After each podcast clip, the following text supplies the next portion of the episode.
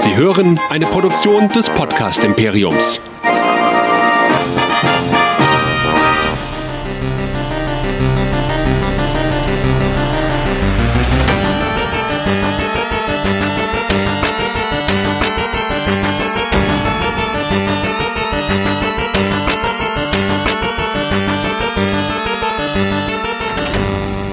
Herzlich willkommen zu einer neuen Ausgabe von Dead Nerds Talking, dem Walking Dead Podcast hier bei nerdizismus.de. Mein Name ist Chris und mit mir dabei mein Nerdizist Michael. Hallo. Hallihallo. Alle 14 Tage besprechen wir zwei Folgen von The Walking Dead in der jeweils aktuellen Staffel. Normalerweise Außer heute, da kommen wir mit vier Wochen Verspätung und besprechen deswegen vier Folgen am Stück ja, liebe Hörer, es hat eine Weile gedauert und ja, die Star Trek-Fans wurden etwas bevorzugt und ja, die MCU-Fans wurden auch etwas bevorzugt, aber wir haben einfach nicht mehr Output im Moment geschafft. Bei mir brummt's gerade im Büro ziemlich und bei dir, Michael, du bist ja Vater geworden, im Büro brummt's, erkältet warst du auch. Etwa viel los in letzter Zeit, ne? Naja, genau. Und man muss ja sagen, es ist ja bei uns fast schon Tradition, dass wir wenigstens einmal pro Halbstaffel mindestens zwei, drei Folgen auf einmal machen müssen, weil wir es einfach nicht hinbekommen. Und deswegen müsst ihr leider heute ausnahmsweise bei den Folgen 11, 12, 13 und 14 auf meine Zusammenfassung verzichten. Wir werden natürlich auf die einzelnen Handlungsstränge schon eingehen, unsere Gedanken dazu wie gewohnt euch mitteilen aber heute leider erstmal keine Zusammenfassung von mir. Sorry dafür. Wir holen das beim nächsten Mal ganz sicher und dann auch mit besonders viel Ironie und Gags nach, wenn denn ja die Handlung zu so sarkastischen Zusammenfassungen, wie sie mir danach gesagt werden, beiträgt. Aber aktuell, lieber Michael, bin ich sehr, sehr, sehr zufrieden. Mm, ich auch und auch die Hörer von uns werden sehr, sehr, sehr zufrieden sein, denn sie können uns auf unserer neu gestalteten Seite nerdizismus.de finden, wo es den großen Abonnieren-Button gibt, den Spotify- und iTunes-Button, denn wir sind der deutsche Nerd-Podcast für Filme, Serien und Cosplay und wir machen nicht nur Dead Nerds Talking, nein, wir machen auch ganz viel anderes Zeug. Wie gesagt, nerdizismus.de, da findet ihr alle Links zu Spotify, iTunes, wo ihr uns auch direkt suchen könnt.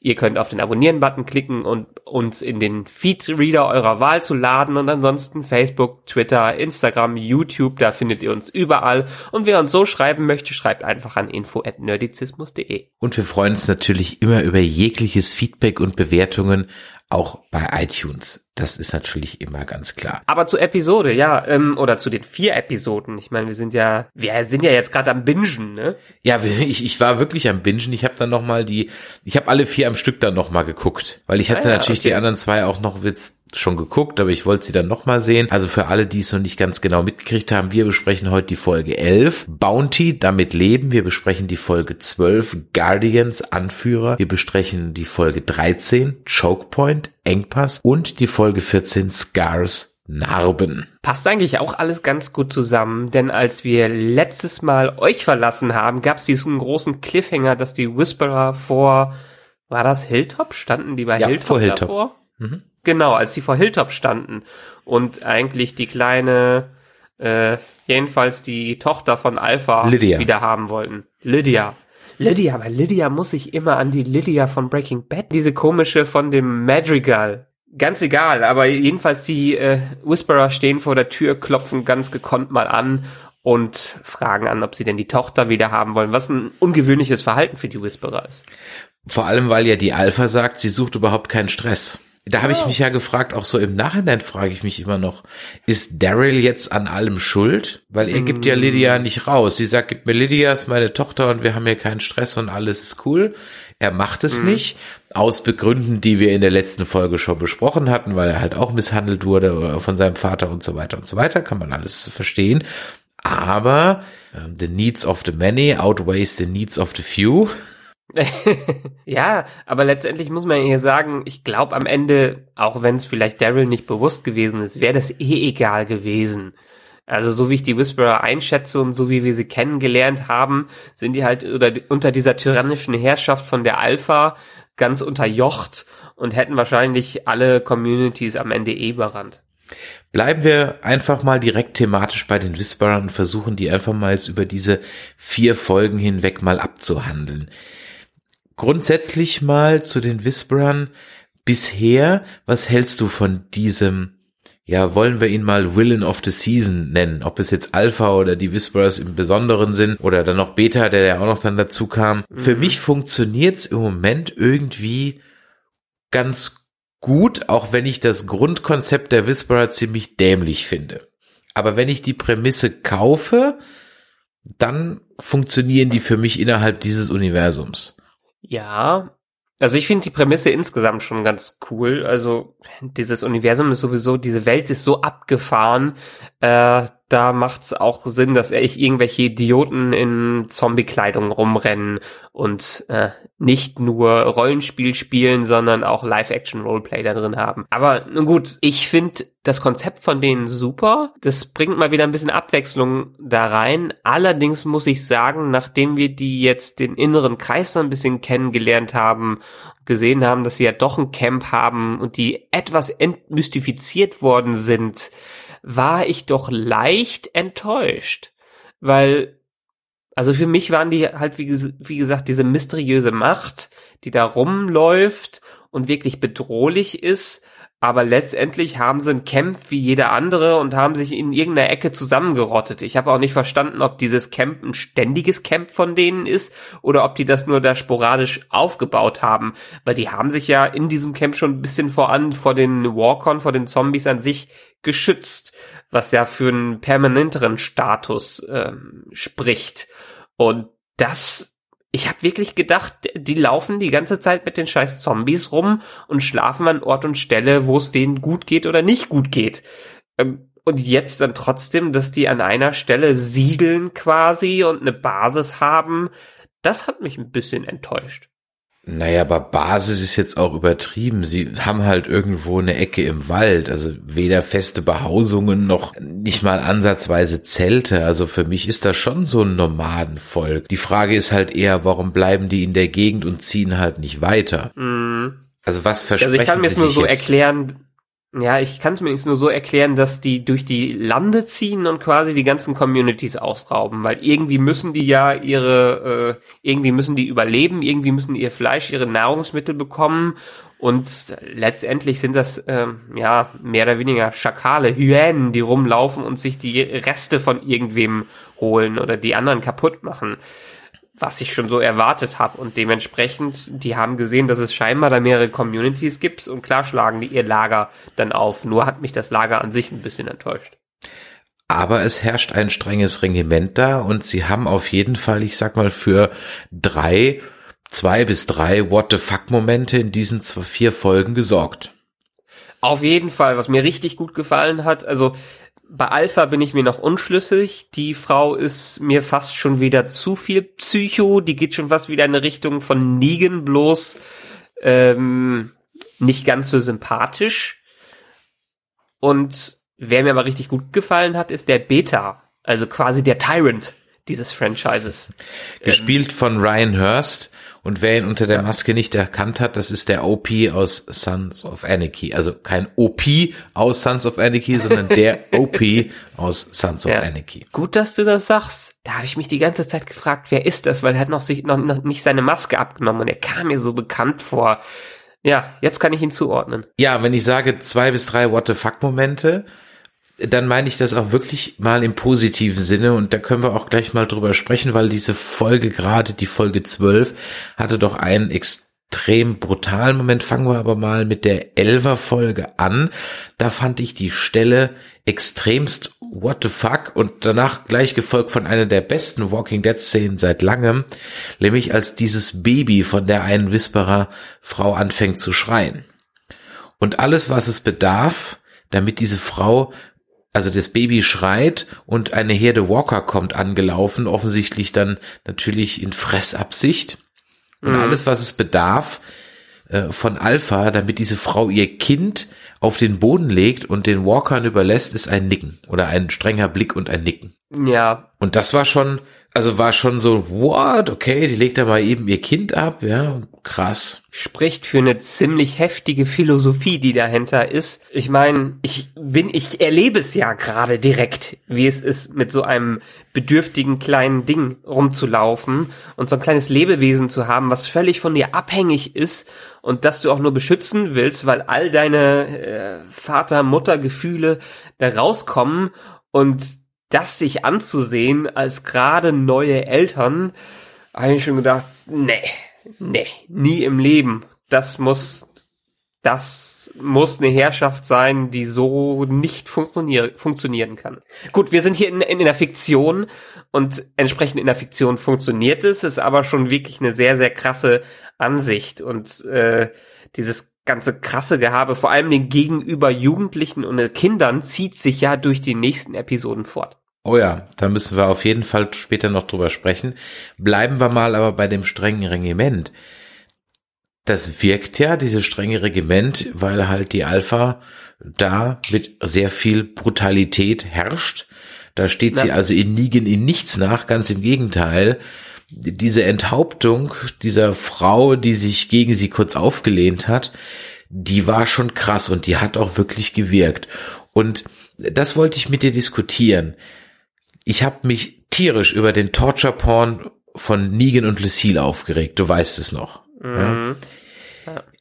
Das war auch brutal, aber irgendwie, wie soll ich sagen, dramaturgisch, bedrohlich, dramaturgisch gerechtfertigter. Ja, ja, genau. Ähm, hier kann man es verstehen. Negan, hast du gerade schon gesagt, wir haben es ja auch so benannt, Torture Porn. Also das, das beinhaltet ja schon was Lüsternes da drin. Nach was völlig verkehrt ist, aber irgendwie doch äh, nach einer Genugtuung schreit und nach was überhaupt nicht dazu passt. Bei Negan, da war eine Befriedigung dabei, die wirklich das Ganze zu einem, äh, ja, zu Porn gemacht hat, zu Torture-Porn, die, wo die Zuschauer, vielleicht nicht die Zuschauer, vielleicht sind die Zuschauer noch mehr angewidert, weil er es so genossen hat.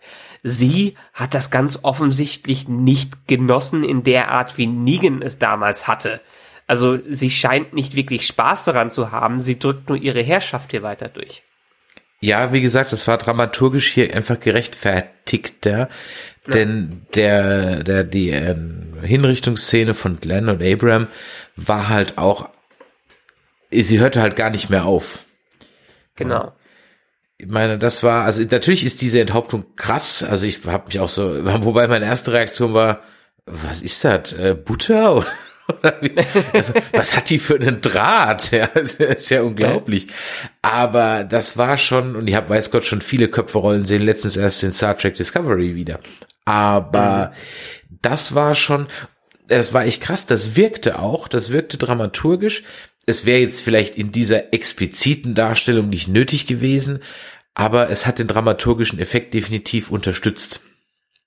Ja, es hat halt die Story bedient und es hat einen Storypunkt untermauert, nämlich, dass diese, äh, dass die Alpha, wie du sagst schon, äh, ne, mit ziemlich harter Hand regiert und da brauchte man auch nicht andere Sachen zu zeigen, wie sie noch mehr Leute foltert oder wie sie Leute zusammenschlägt und dabei lacht und dabei das genießt. Nein, das war kurz und knapp und hat einfach, äh, ja, der Story gedient und einen Aspekt gezeigt, den wir so bei der noch nicht gesehen haben. Und das war's ja dann auch schon. Ein Aspekt, der durchaus nochmal aufgegriffen werden kann, denn abgetrennte Köpfe spielen auch in den Comics und in Whisperern eine Rolle. Denn ich spoiler jetzt hier an der Stelle, weil wir ja das immer machen, wenn wir oft über die Comics sprechen. Also wer das jetzt nicht hören will, sollte sich vielleicht ein bisschen die Ohren zuhalten für zwei, drei Minuten. Es geht ja darum, dass dann, das wird ja hier auch schon angeteasert, ein Angriff ja der Whisperer auf die, auf den Jahrmarkt stattfindet, bei dem im Comic einige Charakter über den Jordan gehen, deren Köpfe dann klassischer ähm, King's Landing Manier aufgespießt werden und an Rand des Weges gestellt werden. Mhm. Und da hat man auch Eigentlich schon wieder ein Move, der noch mehr zu Negan passt. Ja. Jedenfalls durch, im Kontext der Serie. Im, Im Kontext der Serie schon. Und dann wird's aber halt interessant zu sein, wie gehen sie jetzt damit um, mit den Whisperern? Also sprich, wollen die jetzt ihr eigenes Land besitzen und stecken das mit den Köpfen dann ab, ziehen die durch. Mhm. Man weiß ja eigentlich noch, ich, ich habe immer noch nicht verstanden, ist da jetzt Beef, weil die die Tochter nicht rausgerückt haben oder ist da jetzt Beef, weil die grundsätzlich Stress machen? Das ist mir noch nicht so hundertprozentig klar. Und wenn sie grundsätzlich Stress machen, was wollen sie denn dann eigentlich? Weil wenn sie sowas wie Alexandria einnehmen, dann machen die mir nicht den Eindruck, als würden sie die Masken ablegen und dann da bleiben. Naja, die Alpha hat das ja schon in der Rückblickfolge ganz klar gesagt, was sie will. Diese alte Ordnung, die funktioniert einfach nicht mehr und die sieht alle anderen als schwach quasi an. Die alte Lebensweise kann nicht mehr funktionieren, weil die Toten die Welt beherrschen. Und dementsprechend muss man sich an die Toten anpassen. Und alles, was sich nicht angepasst hat, muss einfach draufgehen oder dem Zwecke dienen, die Toten oder die Whisper in diesem Fall zu ernähren. Und das ist das erklärte Ziel und die Lebensphilosophie von denen. Ja, okay. Da bin ich bei dir. Stimmt. Hatte ich, hatte ich so gar nicht mehr auf dem Schirm. Richtig hat's ja dann eigentlich gemacht. Bleiben ja. wir mal ein bisschen bei der Family von Alpha. Können wir Lydia trauen? Ist sie ehrlich? Ich meine, sie hat ja vom Kingdom nichts erzählt. Sie knutscht fleißig mit Stupid Henry Kidd rum. ja. Oh, über Henry brauchen wir gar nicht anfangen. Egal, der wird weiterhin stupid bleiben. Lassen wir's. Ein dummes Kind brauchen wir in dieser Serie. Dafür haben wir wenigstens noch Judith, äh, die kein Bullshit redet. Egal, ich glaub Lydia. Ich vertraue der Lydia, weil äh, ich denke schon, dass sie gerade in ihrer Gefangenschaft äh, in Hilltop gemerkt hat, was für ein anderes Leben es gibt und richtig mal Empathie mitbekommen hat. Ich meine, die wurde ja nur in einer gewalttätigen Welt aufgezogen bisher und hat nichts anderes gekannt. Und dann kommt so ein verträumter kleiner Teenie daher und schaut ihr groß äh, mit tränenden Augen in die eigenen Augen und schon ist sie ganz hin und weg. Also aus Teenager-Sicht kann ich das schon verstehen, dass sie sich direkt in den verschossen hat und dementsprechend auf der Seite ist und einer Mutter, die mich so behandelt, da würde ich auch nicht zurück wollen. Ich meine, das haben wir ja in der zweiten, in der zwölften Episode dann gesehen, wie sie ja scheinbar auch unter der Herrschaft ihrer eigenen Mutter leidet, die sie ja noch nicht mal Mutter nennen darf. Richtig, denn das ist eins zu eins Zitat aus den Comics Call Me Alpha like all the others. Ja. Warum, glaubst du, will die Alpha die Lydia eigentlich so vehement zurückhaben, wo sie doch sonst an der neuen Weltordnung pocht, dass sie sogar ihren Schläger unzerstörbar Beta losschickt? Das ist ein ganz typisches Verhalten für solche Despoten. Für die gelten die Regeln im Worst Case einfach nicht, würde ich sagen.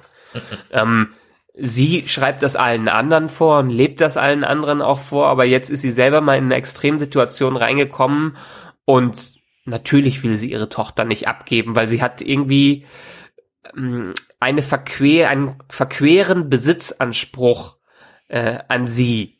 Und da das ihr Fleisch und Blut ist, möchte sie sie natürlich nicht, dass sie in dieser anderen Community aufwächst, die ihr dann wieder aus ihrer Sicht den Kopf verdrehen und zeigen, was für eine schlechte Mutter sie eigentlich ist. Dementsprechend möchte sie die zurück, weil sie gehört zu ihr und das ist ihr Eigentum. Und dementsprechend gilt die Regel für sie jetzt in dem Fall nicht, weil sie ist ja Alpha. So habe ich es interpretiert. Ja, dem folge ich. Ich habe ich ein bisschen drüber gerätselt, aber ja, da bin ich bei dir.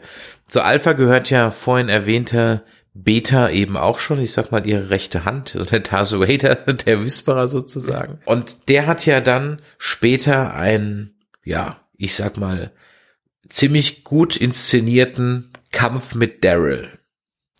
Mhm. Und da muss ich sagen, der, ich meine wirklich ernst, der war echt gut inszeniert.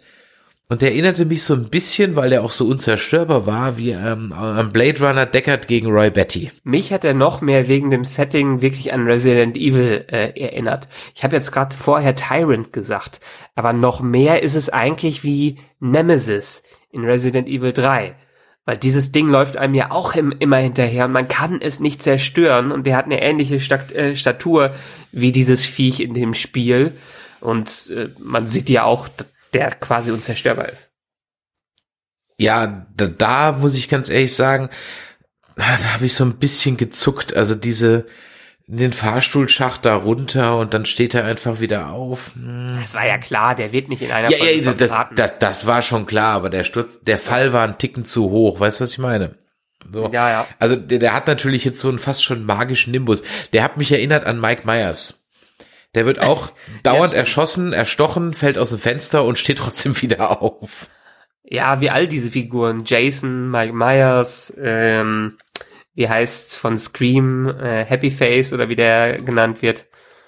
Äh, die sind ja alle, das ist ja ein typisches Horrorfilmverhalten, dass der Mörder eigentlich nur in einer riesigen Explosion draufgehen kann und dann im nächsten Teil trotzdem wiederkommt. Schwer verstümmelt natürlich.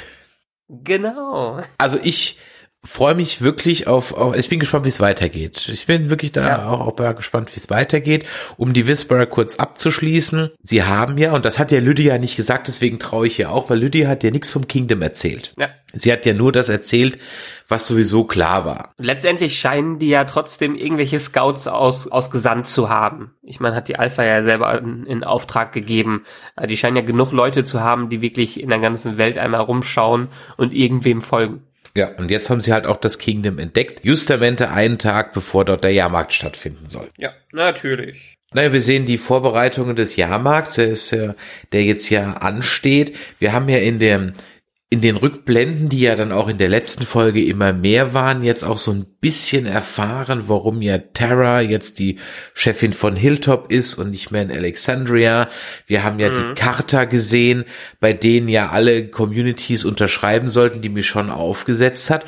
Und da äh, ist dir vielleicht aufgefallen, dass das Sanctuary da auch noch dabei stand in dieser Rückblende. Also diese Das Charta, diese Charta beinhaltete Alexandria, Hilltop, Oceanside, Kingdom und das Sanctuary. Ja gut, am Ende der letzten Staffel ist ja quasi das Sanctuary so ein bisschen übergegangen, äh, nachdem Negan quasi gefallen ist als Herrscher. Die haben ja auch noch bei der Brücke weiter mitgeholfen. Ich kann mir denken, dass äh, nach diesem ganzen Drama um die Brücke, die erstmal nochmal versucht haben, ein bisschen Frieden zu schließen. Und ist dir aufgefallen, dass als dann später die Highwaymen ins Spiel kommen, dass die erst denken, dass das noch überlebende Saviors sind? Das heißt, die Carol hat überhaupt nicht erzählt, dass die alle restlichen Saviors umgebracht hat. Ja, das stimmt.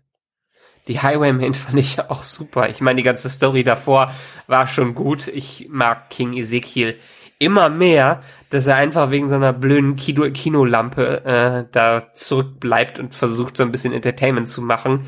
Bin ich absolut dabei. Noch irgendwo einen Blu-ray-Player finden und dann aktuellere Filme sehen und super. Ja, absolut. Diese Kinonummer fand ich toll. Ich glaube nicht, dass man es im Real Life machen würde. Ja, das riskieren würde. Weiß ich nicht, keiner. Wobei nach acht Jahren würdest du, die gehen ja mit den Walkern, das hatten wir ja schon öfters, immer nach Bedarf sind die gefährlich und nicht gefährlich um. Ähm, von daher okay. Aber ich fand so diese, diese Hommage der Serie ans Kino fand ich schön. Und auch diese Feststellung, wir haben Kinder, die haben noch nie einen Film gesehen. Stimmt. Ja, Ist ja schon ein paar Jahre her, das Ganze. Und ich meine, in der Zeit, als Walking Dead rausgekommen ist, quasi, wo der Pilot gespielt hat, es waren Smartphones ja jetzt auch noch nicht das riesige Thema, was sie heutzutage sind und mobiles Internet. Deshalb laufen die ja auch nicht alle mit irgendwie halb aufgeladenen iPhones noch rum. oh Gott, wenn ich immer dieselbe App spielen müsste. Seit Jahren. Äh, es gab doch diese, diese eine NBC-Serie, wo auch der ganze Strom weg war. Ich weiß nicht mehr, wie sie hieß. Da sind die ja noch mit ihren Handys rumgelaufen am Ende. Okay, du Aber sagst- so ein altes Nokia, so Snake drauf spielen. Ich meine, die Akkus haben ja auch ewig gehalten. Trotzdem hat man wahrscheinlich kein Netz mehr. Da gibt's doch dieses Meme, habe letztens im Keller mein Nokia 3110 gefunden. Akku war noch halb voll. Was ich aber in, ja, was ich in der Logik der Serie wieder nicht verstehen kann. Ich kann es verstehen, dass es aus Gründen der Dramaturgie so gewählt wurde, ist, dass die nicht einfach mal warten, bis sich die Lage beruhigt hat und nochmal wiederkommen und dann die Lampe da rausholen. Nein, es muss immer alles jetzt und sofort. Zurückkehren zum Tatort kann man nicht wieder, weil der ist dann komplett verloren.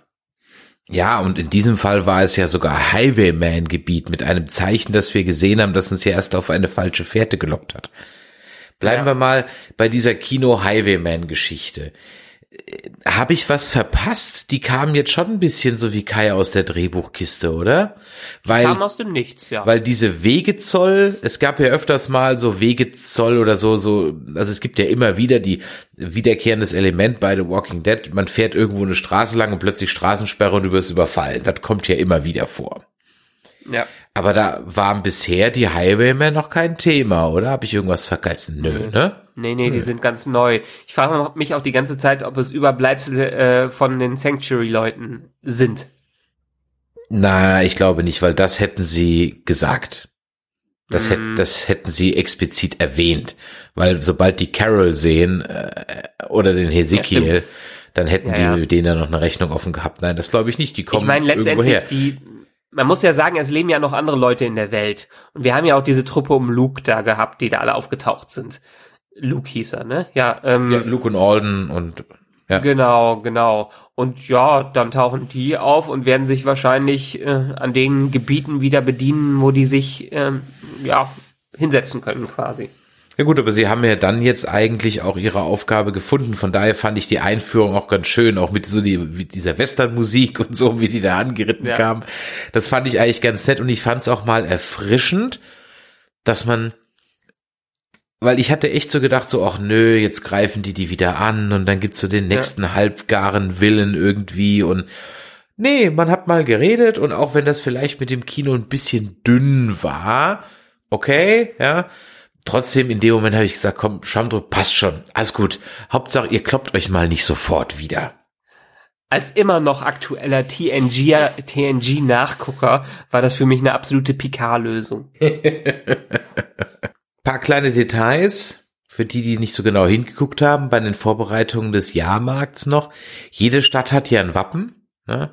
Oceanside hat so Fische drauf, ähm, Hilltop mit Körnern, Alexandria mit so einer Mühle und äh, das Kingdom hat den Tiger und die haben ja auch so einen Pappmaché-Shiva gebaut, das war ich sehr schön. so als Denkmal, ja. Das war Ja. wirklich eine nette Sache. Denkmal ist auch ein gutes Stichwort, was, äh, und da kommen wir mal zum nächsten großen Themenblock dieser vier Folgen, nämlich äh, Michonne und Daryl. Da haben wir jetzt ja endlich mal wieder ein bisschen Fleisch an den Erzählknochen gekriegt, dass wir endlich auch ein paar Dinge jetzt aufgelöst gekriegt haben. Noch nicht alles, aber vieles. Wir wissen zum Beispiel jetzt, woher die Narben kommen. Und das war aber ehrlich gesagt etwas, das hat für mich nur so mit semi funktioniert. Also das war eindrucksvoll, aber es hat für mich nicht so ganz funktioniert. Was siehst du das? Das war vor allem Ding sinnfrei. Das Ganze. Ja, genau. Erst wurden die Xe so aufgebauscht. Was ist das Mysteriöses? Ist das eine Verschwörung, die die eingegangen sind? Äh, ist denen irgendwas noch Dramatischeres passiert? Wurde denen irgendwelche Organe entnommen? Äh, nö, am Ende waren es nur ein paar bekloppte Kids, die die gebrandet haben und noch nicht mehr erklärt haben, warum sie sie wirklich branden mussten. Na, als, als Mutprobe, so habe ich es verstanden.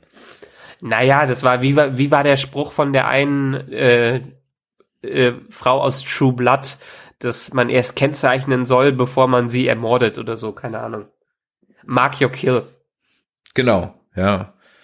Also ich habe auch, also was ich nicht verstehe, also dass diese Gruppe um diese Joycelyn, dass die vielleicht das als Taktik nimmt, um mit Kindern irgendwo reinzukommen, um die dann auszurauben. Weil so habe ich das jetzt mal interpretiert. Okay. Aber wo es für mich dann aufgehört hat, ist, dass die nach zehn Jahren eine Bekannte wieder trifft und die dann auch so gnadenlos ausraubt. Völlig ohne Not, wo die ihr anbietet, du kannst hier bleiben. Naja, das zeigt uns ja trotzdem immer wieder, was für Charaktere diese Welt schafft. Ich meine, wir haben jetzt schon völlig bekloppte Tyrannen da gehabt und welche Leute, die wirklich wahnsinnig geworden sind. Sei es von Governor über Negan, äh, dann die ganze Geschichte um, wie hieß es nochmal, mit den Fleischfressern da. Ähm, Terminus. Äh, mit Menschenfresser. Ter mit Terminus, äh, jetzt Alpha und jetzt wieder so eine komische, die völlig ausgerastet ist. Ja, muss sich allein mal, ja, wir hatten ja das schon oft in dieser Serie. Morgan war ja auch nicht mehr ganz bei sich, als wir den ein paar Mal getroffen haben. Und das sind, wie viele Jahre sind da vergangen, seitdem die die zuletzt getroffen haben? Es waren bestimmt zehn Jahre her, eine ganze Dekade, die das her ist, ein ganzes Jahrzehnt. Und wenn man sich mal die eigenen zehn Jahre in Erinnerung ruft, also die haben, sind schon normal prägend für einen und dann in so einer brutalen Welt zu leben, wo du dich quasi selber abhärten musst, äh, da kannst du schon ein paar Prinzipien von früher über den Haufen werfen. Und ehrlich gesagt, wenn man irgendwen nach zehn Jahren wieder trifft, vor allen Dingen auch einen besten Freund oder so. Klar kann eine gewisse Chemie wieder aufleben, aber Leute leben sich einfach auseinander. Ja, aber alle, die du jetzt aufgezählt hast, Governor, Negan etc., Terminus, die hat ja alles eins geeint. Sie hatten eine Zuflucht. Oder sie haben mhm. eine Zuflucht gesucht oder eine bessere Zuflucht gewollt. Ja. Und hier hast du zweimal das ähm, Motiv, dass du mit den Whisperern jemand hast. Vielleicht macht es ja auch so einen gewissen Bedrohlichkeit dieser Whisperer aus, dass du mhm. ja gar nicht weißt, was sie wollen. Also sie könnten ja. sich ja die Stadt nehmen, das tun sie nicht. Bei den Whisperers kaufe ich das noch irgendwie, aber bei so einer Gruppe, warum, welche Motivation hätte die, das alles auszurauben? Außer jetzt den Plot weiterzubringen, weil da müssen wir auch noch eingehen, denn dieses Ausrauben und das Klauen der Medikamente hat ja dann wieder Auswirkungen auf Michons Verhalten in der Jetzt-Gegenwart und ist wohl mhm. auch mit der Grund für den Beef mit Hilltop, weil die Terra sagt ja in der ganz am Anfang der Folge 11, als es eine Krankheitsepidemie in Hilltop gibt, sie hat hier Medikamente dabei und das sind eigentlich mehr als Alexandria geben kann. Ja. Und daher kommt ja, wahrscheinlich auch diese Geschichte, dass dann einfach Terra in Hilltop geblieben ist und Michonne jetzt sauer auf Terra ist, weil sie halt die letzten Medikamente, die von der Joycelyn geklaut wurden, das bisschen Rest, was noch da war, halt auch noch abgegeben hat. Hm, also so erkläre ich ja. mir das. Also beim Gucken der gesamten Geschichte kam es mir schlüssig vor als ich die Folge an sich geschaut habe. Aber wenn man ein bisschen drüber nachdenkt, wie wir gerade tun und drüber diskutiert, ist es doch wieder etwas halbgar. Klar, dieses traumatische Erlebnis, was mich schon dann mit den Kindern hat, dass sie die wirklich auseinandersäbeln muss, kann ich verstehen, dass einen das prägt, aber der Weg dahin war für mich doch im Rückschluss etwas, ja, zweifelhaft. Genau, darauf will ich nämlich hinaus, dass das ein schockierendes Ding war und dann so, jetzt killt sie auch schon die Younglings, ja. ähm, mhm. Äh, und das war auch dann ganz, ich meine, das war auch wirklich gut inszeniert, ja, und so weiter, alles, alles in Ordnung und man musste halt ein paar Dinge erklären, aber da kommt nach acht, neun, zehn, elf Jahren deine gute Freundin, Bekannte wie und die raubt, nee, also das kaufe ich nicht, dass die die einfach ausraubt, das kaufe ich nicht. Jeden anderen, ja, aber nicht, nicht jemand, den sie kennt. Gehen wir mal von der anderen Seite aus. Die hat sie vielleicht früher gekannt. Alles gut. Da muss man denken, ja, wenn die wirklich innig miteinander zu tun gehabt haben, mh, hm, sind vielleicht schon ein paar Bedenken dabei. Ich meine, sie steht ja auch später über mich schon drüber und sagt, wenn es nicht du, ich hätte es mir gewünscht, du wärst nicht gewesen oder so, hat er dann gesagt. Aber jetzt mal alles, was danach passiert, ist für mich eigentlich noch unlogischer. Weil es ist dieses typische, so eine typische, so ein typisches Serienklischee, was Michonne da passiert. Ein dramatisches Ereignis oder beziehungsweise ein dramatisches Ereignis, was am Ende der Auslöser ist, dann niemandem mehr zu vertrauen, sogar der Truppe nicht zu vertrauen, wo sie die letzten zehn Jahre mit unterwegs war oder die letzten sechs Jahre mit unterwegs war, mit der sie wirklich beschissene Situationen durchlebt hat, der sie wirklich bis aufs Blut trauen kann. Und dann am Ende sich trotzdem so zerstreitet und sagt, ja, wir möchten lieber alleine sein, ihr könnt mal weggehen. Also die Freunde, die eigentlich enger sind, sein sollten durch alles, was sie bisher erlebt haben, das kann ich eher nicht verstehen. Also du meinst, es ist das Verhältnis zu Terra und Co. Genau, dass diese Communities komplett auseinanderbrechen, obwohl die eigentlich zusammengeschweißt sein müssten durch das, was da passiert ist. Naja, das wird ja so ein bisschen auch angedeutet in dem Verhältnis von Judith und Negan und als Daryl mit Judith redet mhm. dass das ja ein Thema ist, das über das nicht gesprochen wird. Ja. Denn Judith bekommt ja diese ganze Saviors-Geschichte von Negan erzählt. Das heißt also, das ist, ich sag mal, irgendwie so ein Thema, das wird totgeschwiegen. Vielleicht ist unter diesem Totschweigen auch das einende Band äh, verloren gegangen. Zumindest ja, von Alexandria Seite aus. Weil ich glaube, von, von Ezekiel Seite aus oder so ist das nicht so. Der sucht ja die Gemeinschaft von allen, weil nur so, und da hat er auch völlig recht, können alle überleben. Ich meine, die Serienlogik verstehe ich hier wieder. Und das ist was Typisches, was Serien machen. Das ist zum Beispiel, keine Ahnung, was habe ich zuletzt gesehen, wo es mich immer wieder genervt hat. Die Leute lernen einfach nicht aus ihrer Vergangenheit. Passiert immer wieder das Gleiche. Ein dramatisches Ereignis und dann reden die nicht mehr miteinander. Obwohl die vorher schon mal ge äh, gelernt habt, dass man miteinander reden muss um zu einem positiven Ende zu kommen. Und das ist genau wieder dieses Klischee, was hier angewandt wird. Die reden nicht miteinander, die entzweien sich, obwohl sie eigentlich daraus gelernt haben müssten, was sie auch schon früher gelernt haben, enger zusammenzurücken. Dass Alexandria sich ganz abspaltet, ist auch dann ganz typisch, weil es war ja nicht nur Judith, die da entführt worden ist, das waren ja auch ein paar, andere Kinder dabei. Und dann als Community sind die weiter zusammen äh, gewachsen, aber haben dann alle ausgeschlossen, was für mich es ist so ein typisches Seriending. Die Charaktere lernen einfach nicht aus ihren Fehlern. ja, genau. Nee, Punkt, Punkt. Sie lernen nicht. So, sie lernen ja. nicht. Ich verstehe, warum sie es gemacht haben und ich finde es auch gut und das ist auch viel besser als alles, was wir in den letzten paar Staffeln äh, präsentiert bekommen haben. Aber das, das ist so ein kleines Ding, was mich noch nervt, auch wenn die Präsentation ziemlich cool von dem Ganzen war. Hat denn Negan was gelernt? Ja, auf jeden Fall. Und glaubst du, dass sie die Comic-Nummer aufgreifen, wo Negan ja durchaus ein entscheidender Kämpfer gegen die Whisperers ist? Oder glaubst du, der bleibt trotzdem ich glaube drin schon. im Knast? Jemanden wie Jeffrey den Morgan, den lässt man nicht auf der Ersatzbank sitzen. Nicht für lange Zeit. Und wir wissen ja schon, dass die Michonne-Darstellerin irgendwann in der nächsten Staffel auch die Serie verlassen wird und wir dann nur noch so einen Daryl dabei haben.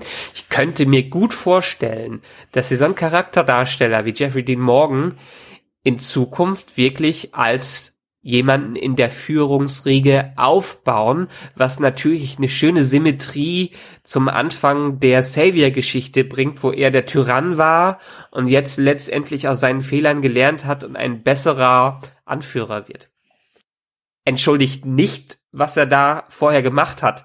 Aber das ist, glaube ich, so der Ansatz, den die Serie aktuell verfolgt. Ich bin gespannt, wo es hinführt. Bleiben wir noch ganz kurz bei Michonne, denn in diesen Rückblenden ist sie ja schwanger. Ja. Und wir haben ja in den letzten Folgen schon drüber gesprochen. Es gibt da wohl ein TJ, Baby, mhm. Kind, das wir aber nie sehen. Jetzt ja. haben wir Michonne schwanger gesehen. Wir haben den Schnitt von dem einen Kind in dem Bauch gesehen.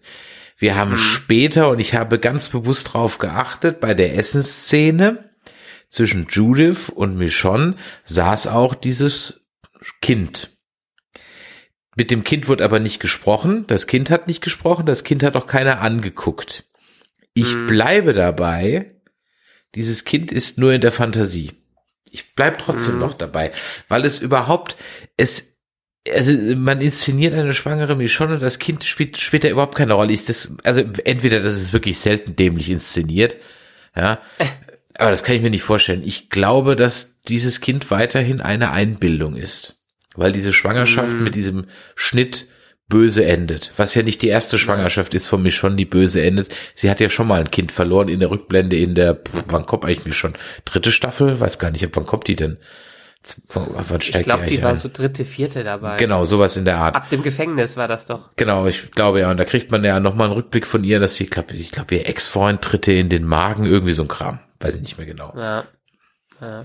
Und ich meine, von dem, was ihr da jetzt widerfahren ist, hätte schon längst irgendwas mit dem Kind sein müssen also man wird nicht so vermöbelt und angeschnitten und irgendwo mit einer Metallstange verkloppt, ohne dass einer Schwangeren ansatzweise da irgendwas passiert oder dem Kind. Vor allem der Hochschwangere, die war ja kurz vor Gebären mit ja, dem Bauch. Von daher, das macht ja auch absolut, also aus einer logischen Perspektive hätte sie niemals sich mit auf den Weg machen dürfen, um Judith zu retten. Aus der emotionalen Perspektive ja, aber eigentlich hätten alle anderen einschreiten müssen und sagen müssen, Michon, nee, Rückbank, bleibt da, wir machen das. Ja. Das hätte ja dann nämlich auch ein Daryl übernehmen können oder sowas, ja. Genau. Der ja, das fand ich auch einen interessanten Nebensatz, in der Rückblende gesagt ist, er ist den ganzen Fluss bis zum Meer und zurück auf der Suche nach Rick. Hm. Also der hat da ganz schön Kilometer abgespult. Ja. Das bezieht sich ja ganz sicher wahrscheinlich auch auf die Stelle, wo sie ja dann in der, in der Folge 10 oder so gesagt hat, für alles danke damals und heute und so weiter. ne? Wahrscheinlich- Ich schätze Ja. mal, dass es darauf anspielt, weil Nierenspenden kann es jetzt ja nicht mehr gewesen sein. ja, klar. Ja, definitiv war, äh, ich will jetzt schon Negan sagen, Daryl lange allein in der Wildnis unterwegs. Er macht quasi sein eigenes Into the Wild, nur dass er glücklich, na, nicht wirklich glücklich zurückkommt, aber mit seinem eigenen oh nee, jetzt muss ich über was nachdenken. Ähm, wie hieß der Ball nochmal mit seinem eigenen Wilson zurückkommt, das aber eigentlich nur der Hund jetzt diesmal ist. Der, ein Schauspieler ist übrigens auch wieder zurückgekommen. Das war der farbige Schauspieler in Alexandria. Scott heißt er. Also der Schauspieler heißt die Rolle heißt, glaube ich, Scott. Den Schauspieler habe ich vergessen. Den haben wir da ja auch kurz wieder in der Sprechrolle gesehen, haben wir schon eine Weile nicht mehr gesehen. Das ist übrigens Fun Fact am Rande. Der Mann von der Michaela. Ja, Das ist der okay. Ehemann von Sinokwa. Mein Gott, wie heißt die nochmal? Das ist der blöde Name. Also von Michael Burnham äh, in Star Trek ähm, Discovery und hier ähm, von Sascha in The Walking Dead. Also von daher gibt's da auch wieder so ein, so ein kleines Crossover. Ähm, haben wir noch irgendwie ein bisschen ein paar Aspekte, die dir noch wichtig sind für die vier Folgen? Ich bin gerade so am überlegen, ob wir noch so ein paar Sachen irgendwie vergessen haben. Also wie gesagt, bei Negan, ich bin auch mit dir einer Meinung, es wäre zu schade, Jeffrey Morgan irgendwie dazu versauern zu lassen. Ich bin mal gespannt, ob sie da den Comicfaden wieder aufnehmen. Man orientiert sich ja durchaus den, an den Comics. Also man versucht ja wirklich Ja. den eine oder andere Sache auch mit mehreren Charaktern zu kompensieren. Und eine Sache, die ja auch so ähnlich in den Comics ist, ist ja die Schwangerschaft von Rosita. Und jetzt wissen wir, dass es Siddiq war, der alte Freund und Kupferstecher. Ja. Und das, obwohl sie eigentlich ja jetzt mit Gabriel zusammen ist. Und da fand ich mal wirklich eine die, die Weirdness von Eugene mal nett ausgespielt, als er Gabriel diese Analyse von, äh, von äh, Rosita gibt. Mm, Ja, er hat die Chancen Ja. ausgerechnet und du, Gabriel, bist der Beste, was das Beste. Nee, Rosita ist dir, für dich, Gabriel, das Beste, was dir passieren kann. das war wirklich, ne, also ich muss sagen, diese B- und C-Plots, die wir aktuell da drin haben, die gehen einem auch nicht mehr so auf den Sack, wie es früher mal war.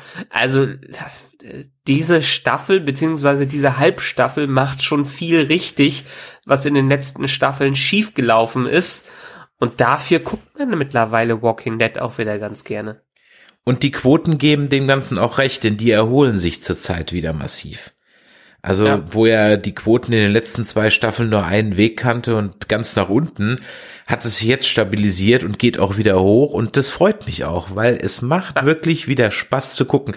Ich habe vorhin gesagt, ich habe diese vier Folgen durchgebinged. Wie gesagt, die elf und zwölf hatte ich schon geguckt, aber dann waren drei Wochen dazwischen und dann hatte ich mir gedacht, naja, die gehören auch irgendwie inhaltlich zusammen. Dann ziehe ich die mal eben in einem Stück durch am Sonntag. Und wie gesagt, das hat Spaß gemacht. Ich habe mich nicht gelangweilt, ich habe nicht übermäßig irgendwie am Handy rumgespielt oder bin durch die Gegend gelaufen oder sonst irgendwas. Klar, du hast noch hier und da so deine Schwächen, aber es war auch mal, weißt du was, es waren auch ein paar andere Settings mal wieder so ein bisschen dabei. Dieser Kampf in dem Haus von zwischen Beta und und Daryl in dieser in dieser Baustelle, das war mal ein bisschen was anderes, das war mal ein anderes Setting als die ganze Zeit Sah zwischen übrigens ein bisschen Autowracks. zu neu aus, die Baustelle. Ja, das ist mir auch aufgefallen. Die sah wirklich ein bisschen zu neu aus. Aber abgesehen davon, ne, war es einfach mal so ein bisschen anderes Setting oder auch so diese Geschichte hatten wir gerade schon angesprochen mit dem Kino. Die waren schon öfters irgendwo drin, aber einfach, dass man sich um so ein so eine vermeintliche Nebensächlichkeit und vielleicht nehme ich mal das zurück, was ich vorhin gesagt habe, das wird keiner machen. Doch ich glaube, man würde es dann irgendwann machen. so nach Ja. zehn Jahren willst du einfach mal, du willst dann, komm, dann machst du das. Machst du eine Risikoabwägung und sagst, komm, die Lampe, die besorgen wir uns jetzt. Ey, wenn du zehn Jahre kein Star Wars gucken könntest. Ja, eben, ja, und dann alles, was du hast, ist, sind die Prequel-DVDs. Mehr findest du nicht. Wobei, da, wie gesagt, habe ich ja auch inzwischen meinen Frieden gemacht. Eigentlich müssen alles, was du hast, ist Episode 9.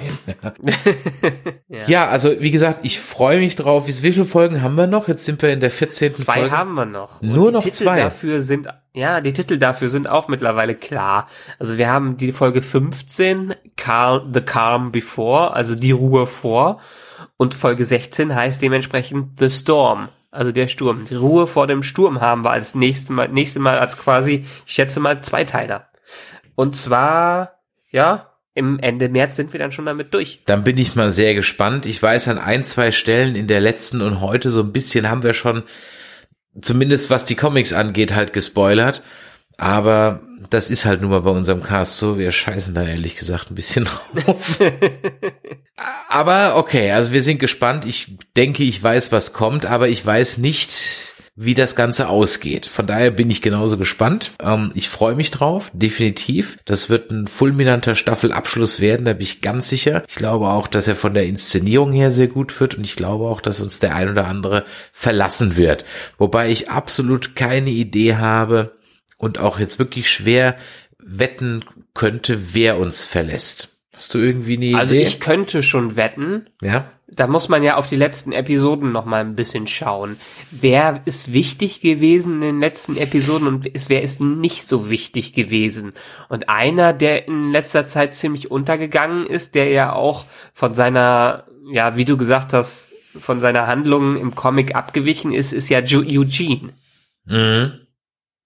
Der ist jetzt wirklich nebensächlich und Ding, auf den könnte man quasi so ein bisschen verzichten könnte mir auch vorstellen, dass Terra irgendwas passiert. Also ich hoffe nicht, dass es jetzt, also ich wüsste, also sagen wir es mal so, ein Grundproblem gibt's immer noch ein bisschen im Moment mit dem, mit der neue Cast muss ich noch finden. Im ja. Moment sind noch alle austauschbar. Also man ja. könnte jetzt sagen, okay, wir machen jetzt Außer wirklich, vielleicht Daryl und Michonne. Genau, außer vielleicht Daryl, Michonne, Carol, Ezekiel, so diese, ich sag mal, die fest etablierten. Genau. Im Hinblick dessen, dass man gerade Tabula Rasa macht, könnte ich mir gut vorstellen, dass sie halt den alten Cast mittelfristig jetzt komplett entsorgen. Mhm. Ja. Um dann kommt darf, auch günstiger für die Produktion. Kommt auch günstiger. Das hatten wir bei, bei Game of Thrones hatten wir das ja auch mal, wo man einfach mal in einer Folge mal dezent den halben Cast entsorgt hat und die Produktionskosten, glaube ich, auch dramatisch gesenkt hat. Dafür sind mir aber die neuen Charakter noch nicht so gut eingeführt, bis auf manche. Also so Magna und Conny, so diese Nummer natürlich und zwei, drei andere. Deswegen, ich glaube, es wird ein oder zwei Main-Cast-Member treffen und noch ein paar No-Names oder so absolute Nebenleute. Ja, von der neuen Truppe vielleicht auch einer, aber maximal nur einer. Ich glaube, die werden sie in nächster Zeit noch ein bisschen mehr wieder benutzen, obwohl wir jetzt in den letzten vier Folgen nicht so viel von denen gesehen haben. Und eine Sache ist mir noch aufgefallen, was die neuen angeht, wo du es gerade angesprochen hast. Ich könnte mir vorstellen, dass man so eine kleine Love Story, Hassliebe mit Daryl und Conny oder so inszeniert. Mhm. Weil die sind zurzeit recht oft miteinander unterwegs und so. Vielleicht wird da noch was draus. Mal gucken. Ne? Braucht braucht Daryl ein Love Interest? Ich meine, wenn, dann hätte er höchstens Carol. Ja, aber die ist ja jetzt nun mal Königin. Genau. Genau. Da kann er jetzt nicht mit anstinken. Aber der Titel für die nächsten zwei Episoden oder die Titel für die nächsten zwei Episoden versprechen ja schon einiges. Und vielleicht ist ja mal wieder ein Season-Finale von Walking Dead dabei, was uns überrascht und freudig stimmt. Ja, ich bin wirklich sehr guter Dinge. Ich freue mich drauf. Ähm, vielen Dank, dass du heute wieder hier mit mir diese vier Folgen heute besprochen hast. Wir sind ein bisschen durchgerast. Wir haben jetzt für vier Folgen so viel lang gebraucht, wie wir normalerweise für zwei brauchen. Aber ich denke, wir haben, glaube ich, alle Aspekte zumindest mal kurz. Oder fällt dir noch was ein? Naja, du hast ja jetzt auch keine Viertelstunde gebraucht, um die Folgen zusammenzufassen. Das muss man ja auch immer noch mit das, einberechnen. Das natürlich auch wieder wahr. Wir haben noch zwei, drei Ankündigungen zu machen an dieser Stelle, wer uns mal live sehen möchte, der hat Ende April auf der MagicCon dazu die Gelegenheit. Denn dort treten wir am Sonntagmorgen um 10 Uhr zum Nerdquiz an, beziehungsweise wir treten nicht an, wir hosten das Ganze. Live on Stage spielen wir unser berühmtes Nerdquiz. Und wer also auf der MagicCon ist, der kann doch da auf jeden Fall vorbeischauen. Und wer vielleicht schon am Sonntag da noch ein bisschen bleibt, da können wir auch gerne ein kleines Hörertreffen machen. Also an diejenigen, die auf der MagicCon sind, schaut doch mal vorbei, gebt euch zu erkennen. In dem gleichen Zug müssen wir leider noch eine nicht ganz so schöne Ankündigung machen, denn der Cast Blast, den wir auf der MagicCon am Samstag machen wurden, der musste leider aus terminlichen Gründen gestrichen werden. Das heißt, wir werden nur am Sonntag auf der MagicCon sein, aber dann von 10 Uhr bis zum frühen Nachmittag sind wir auf jeden Fall da. Also da freuen wir uns auf jeden Fall auf Hörer im Publikum und auch dann danach zu Gesprächen. Ansonsten, ja, hören wir uns in zwei Wochen mit The Walking Dead wieder. Diesmal auch dann wirklich in knapp zwei Wochen. Nächste Woche geht's weiter mit Star Trek Discovery und da einer neuen Folge. Und dann habe ich jetzt gesehen, es gibt ein paar neue Filme, in die wahrscheinlich demnächst gehen werden. Friedhof der Kuscheltiere stand irgendwie auf der Liste, ne? Ja. Äh, habe ich jetzt gesehen, Hellboy läuft demnächst an. Da würde ah, ich ganz definitiv. gerne, da würde ich ganz gerne mal, da gucke ich mir den alten nochmal an und äh, die zwei alten. Ja, die Goldene Armee habe ich letztens erst noch gesehen. Also ich muss jetzt den, den ersten okay. nochmal gucken. Hat und, aber nichts mehr damit zu tun, weil ist ja ein Reboot, ne? Ja, yeah, ist mir schon klar, aber ich will, will wissen, wie man das rebootet. Ja, und dann haben wir heute erfahren, dass Endgame einen Tag vorgezogen wurde, nämlich auf den 24.04. Und äh, wer sich für Marvels Endgame vorbereiten will, der kann ja mal in unseren Review-Cast zu Captain Marvel reinhören. Der ist nämlich auch vor ein paar Tagen hier erschienen. Und dann können wir euch noch eine Folge empfehlen mit Hans-Georg Panzak. Das ist auch eine ganz tolle Folge geworden. Da fragt ihr jetzt, wer ist Hans-Georg Panczak? Äh, Michael, wer ist das? Ja, und zwar ist das die deutsche Stimme von dem vulkanischen Computer in Star Trek 4 zurück in die Gegenwart. Das ist richtig. Und die Stimme von Mark Hamill in allen Star Wars Filmen, also Luke Skywalker. Und dann haben wir ja noch einen äh, Gast demnächst in einem Cast, nämlich auch einen, einen bekannten Autor diesmal. Ja, Andreas Esch, äh, Eschbach, mit ihm haben wir die Ehre zu reden und da freue ich mich besonders drauf, weil meine Audio-Bibliothek ist quasi voll mit seinen Büchern. Er hat einen neuen Perry Roden Roman geschrieben, den liest sich gerade Forever Nerd Girl Anja durch. Und ich höre mir gerade sein, ich glaube vorher erschienenes Buch NSA an, äh, Nationales Sicherheitsamt, was eine alternative Geschichte der äh, ja des Zweiten Weltkriegs ist, wo die Deutschen und die ganze Welt schon über Computer und Big Data Analysen und so verfügen, was ich absolut empfehlen kann, was großartig ist, hat nichts mit Zeitreise zu tun ist, sondern wirklich alternative Historie. Was wäre gewesen, wenn das Regime im Zweiten Weltkrieg, das Hitler-Regime über, ja, Computer und Big Data und äh, Standortortung äh, verfügt hätte, was wäre dann passiert? Sehr lesenswert, aber auch alle anderen Romane von ihm, Herr aller Dinge und Jesus-Video, denken vielleicht viele an diesen furchtbaren Pro-7-Film, der mal rausgekommen ist, aber nee, die Jesus-Video-Reihe davon, die Bücher von ihm sind ziemlich großartig gewesen und da freue ich mich besonders drauf. Ja, das wird also auch in den nächsten Wochen kommen. Freut euch drauf und wir freuen uns im Gegensatz dazu immer, wenn ihr uns eine E-Mail schreibt, einen Kommentar hinterlasst oder bei iTunes eine Bewertung. Das hilft dieser Show und da freuen wir uns auf jeden Fall über Feedback. So, dann macht schön weiter, was ihr gemacht habt. Schlaft gut, fahrt gut noch Auto auf die Arbeit, esst jetzt brav euer Mittagessen oder was auch immer ihr getan habt. Michael, dir vielen Dank. Ja, dir auch. Bis dann. Ciao. Tschüss.